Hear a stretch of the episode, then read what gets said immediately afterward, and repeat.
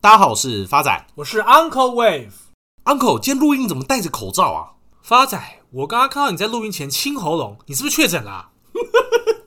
你才确诊呢？最近 Uncle 对疫情很敏感，确诊人数动不动每天就破千例以上。最令 Uncle 感到难过的就是，好不容易在 Tinder 上面约到漂亮的女生要共进晚餐，哪知道居然传出有人确诊而取消营业，这让 Uncle 深深的体会到，疫情居然来得比爱情更快。Uncle，你放心啦，你福大命大，爱情都轮不到你，何况疫情啊？话说回来，台湾目前遇到的三大问题。疫情、战争跟通膨，持续两年多的疫情还没有结束，继续冲击供应链的危机。加上俄乌之战以后，进一步推升能源、金属、粮食价格，加速了通膨的走势。第二季的台股究竟会怎么走？今天发仔帮大家整理三大财经周刊的资讯。我们先回到第一个面临的问题：疫情。目前台湾的疫情非常严重，确诊人数每天都是以千为单位在计算。就连台北市的发言人也提到，在按照目前的疫情情况框列下去。到五月份，台北市就没有人可以上班了。目前全球的新冠疫情，根据美国约翰霍普金斯大学的数据，以及世界银行的人口资料，截至到四月份为止，全球有将近五亿人感染新冠病毒，确诊占全球人口比率的六点五个 percent，病死率有一点二个 percent，等于说全球每一百位的确诊者有一位就会病死。而在全球疫苗覆盖率超过一百七十个 percent 以上的国家，按照确诊人口比率排序。最高是今年年初先解除大部分防疫管制的丹麦，确诊比率是五十四个 percent 左右，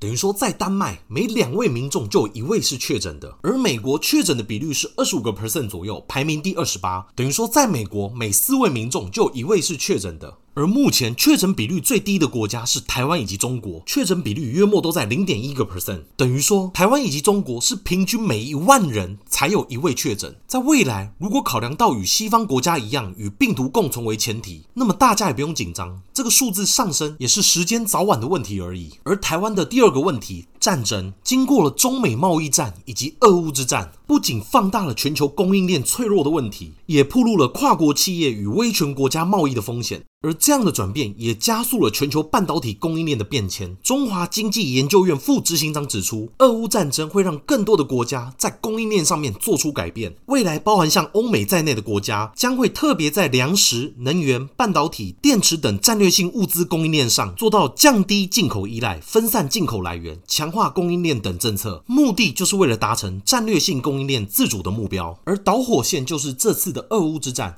俄罗斯总统普丁宣布将撤出俄罗斯的外国企业直接国有化，甚至进一步宣布，在四月份开始，非友好国家的企业购买俄罗斯的天然气都必须直接用卢布支付。而这样的举动完全暴露了与威权国家贸易的风险，也让越来越多的企业退出全球的供应链，将生产基地及业务转移到政治风险相对低的国家。像近期 IC 处理器的龙头 Intel 已经宣布斥资八百亿欧元在欧洲打造晶片完整的供应链，日本的爱迪科也在今年二月份宣布在台湾扩厂，而台湾的半导体供应链日月光也出售了在中国四家的子公司。以上的例子都是半导体供应链加速重组的案例。分析师指出，在可预见的未来，中俄与美国将会形成全球两大壁垒的阵营。越来越多半导体供应链不再加码布局中国，而是转往台湾或其他国家。早在中美贸易战前，包含台湾在内的全球半导体供应链就已经在开始调整供应链布局。而在俄乌战争发生之后，这样的调整速度只会更快而已。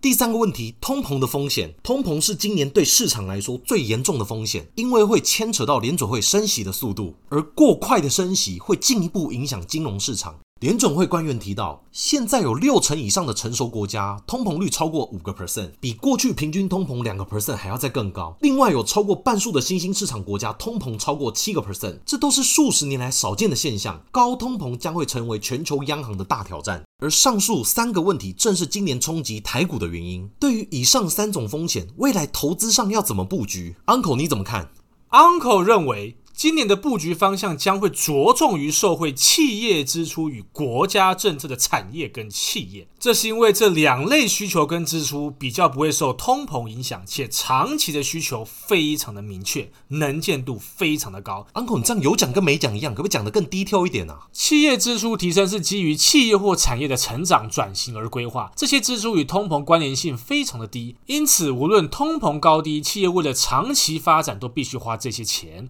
且这。些预算通常不只是短期的支出而已，国家政策也是同样的道理。当前全球政治分化为两大壁垒，战争后各国政府都会调整其供应链，这些资金同样不会受到高通膨的排挤，也更具有延续性。发仔帮大家补充一下，外商银行分析师预估，今年台湾有六产业获利率仍会超过三成以上。分别是半导体产业、电子载板产业、车用电子产业、矽智财产业、观光产业以及网通产业。其中，半导体产业的成长率甚至高达七成左右。而半导体产业的资本支出，从二零一九年的一百五十亿美金，预估到二零二二年将会成长到九百亿美金，增加六倍。所以，Uncle 今年这样看下来，在疫情、战争、通膨的影响下，半导体产业还有什么宝可以挖？今天 Uncle 要跟各位亲爱的听众朋友回顾的标的，正是半导体产业的佼佼者——大中机体电路股份有限公司，台股代号。发财，你麻烦你过来帮我看一下，这字有点小。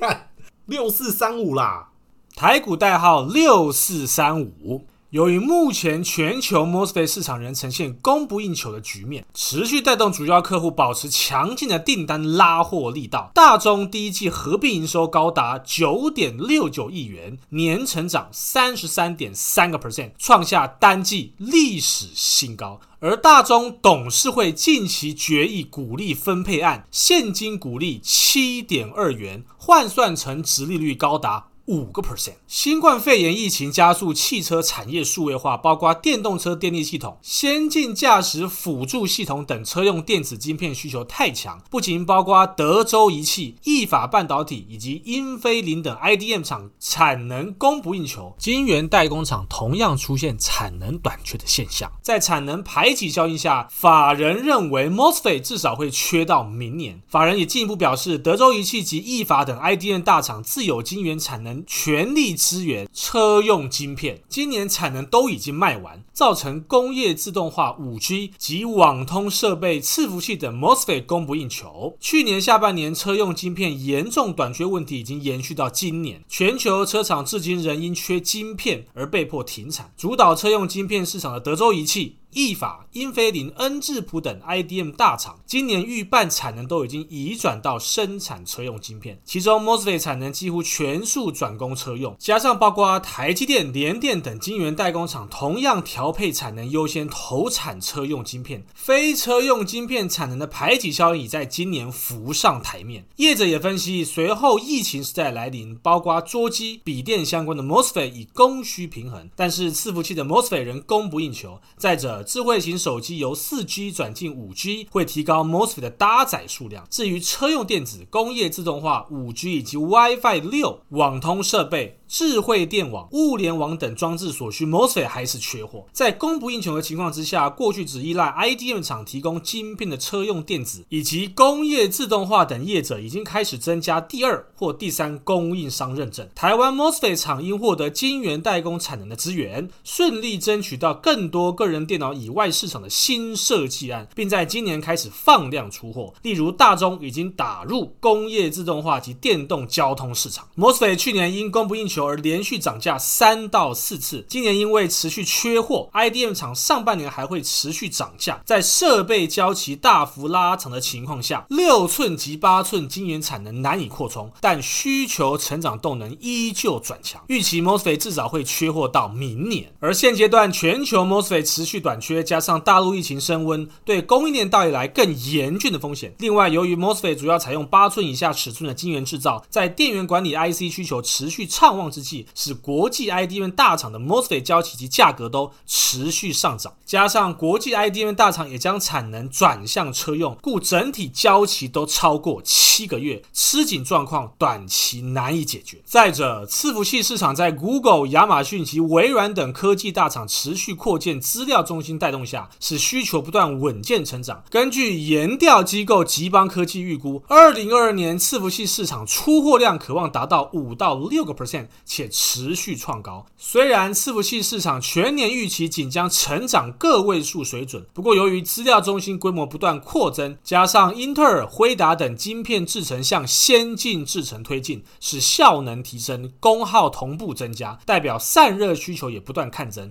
使风扇马达需求持续成长，业界也推测相关市场规模可望成长双位数的水准。茂达在风扇马达驱动 IC 市场先前已经成功切入伺服器市场，法人预期茂达在二零二二年渴望持续搭上资料中心伺服器市场需求。推动风扇马达驱动 IC 出货动能持续看增，且子公司大中有机会以 MOSFET 搭配茂达产品一同出货，联手共抢伺服器的市场。据了解，茂达在风扇马达驱动 IC 市场表现相当的亮眼，并开发出三项风扇马达驱动 IC，并在非屏笔电市场逐步拿下日本竞争对手市占率。目前在非屏笔电供应链当中，市占率已经超过五成的水准。后续若资料中心伺服器订单持续扩大，茂达整体市场占有率将渴望看增，大中因而受惠。最后，Uncle 依旧看好大中未来会到的目标价一八八维持不变。接下来是回复听众朋友的时间。第一位是新朋友袁斌的留言：微软老二的分析那集让我不自觉的笑到打翻热茶，见到我的该逼。Uncle 在此先感谢新朋友袁斌的留言。Uncle 也真的没想到这种重口味的笑话居然引起这么多的听众朋友共鸣。但是我们的频道是儿童适宜的分级，因此 Uncle 未来不排除会增加这方面的比重。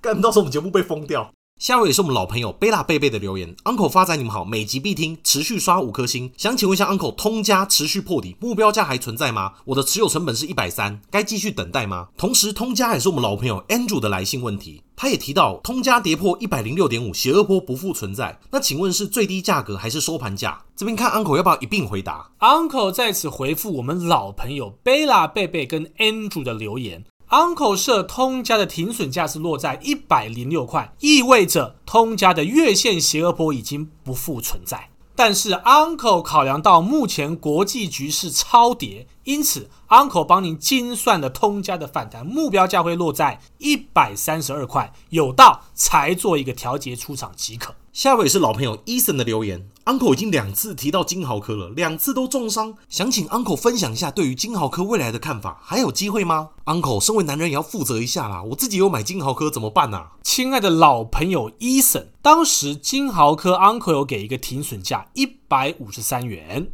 由于有部分听众朋友没有停损到，持续持有金豪科，因此 Uncle 又提供一个反弹目标价一百八十八元。可惜的是，这波金豪科最多只反弹到一百八十二块，跟 Uncle 的预估差了一点。但是经过 Uncle 重新估算了之后，未来金豪科只要守住一百一十元不破，那么未来的反弹会到一百五十九元，给您做一个参考。最后一个留言是我们新朋友 Johnny 七零七零七的留言，两位大大好，Uncle 之前有建议听众朋友可以选自己要的抽奖礼物，那么我建议抽奖的礼物如下：Tesla Model 三一台，联发科一张，跟台积电一张。谢谢 Uncle，你们超棒的，Uncle 因的财力，这些奖品应该准备得出来，抽给听众朋友吧。发展没关系，你就继续讲干话。Model 三我是一定会给你啦，不过是用烧的。